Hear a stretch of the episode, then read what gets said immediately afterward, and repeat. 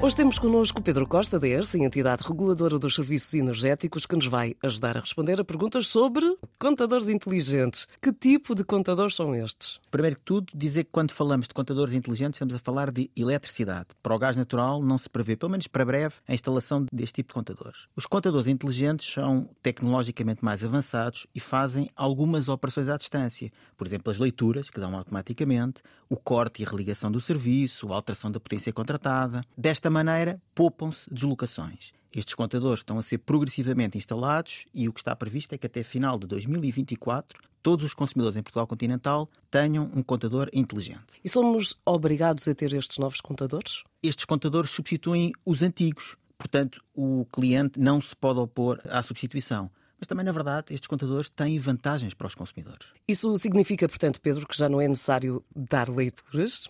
Não é bem assim, é quase assim. É, é que para que um contador passe a dar leituras automaticamente, não basta ser inteligente, tem que estar integrado numa rede inteligente. O que é que isto quer dizer? Tem que estar integrado numa rede em que os contadores comunicam entre eles e enviam a informação do contador para um sistema central que está no operador da rede. E, portanto, só a partir desse momento, e quando isso acontece, o consumidor é informado, é que o consumidor deixa de ter necessidade de dar as leituras. E quem não tem contador inteligente integrado numa rede inteligente? O que nós aconselhamos é que, para evitar uma faturação com recurso à estimativa, por favor, continue a dar as suas leituras. É gratuito, é fácil, tem vários meios. Obrigada, Pedro. Relembramos que, se tiver mais dúvidas sobre este tema ou sobre outros assuntos relacionados com a eletricidade, o gás ou a mobilidade elétrica, converse com a ERSE, enviando um e-mail para converseantena1.ers.pt.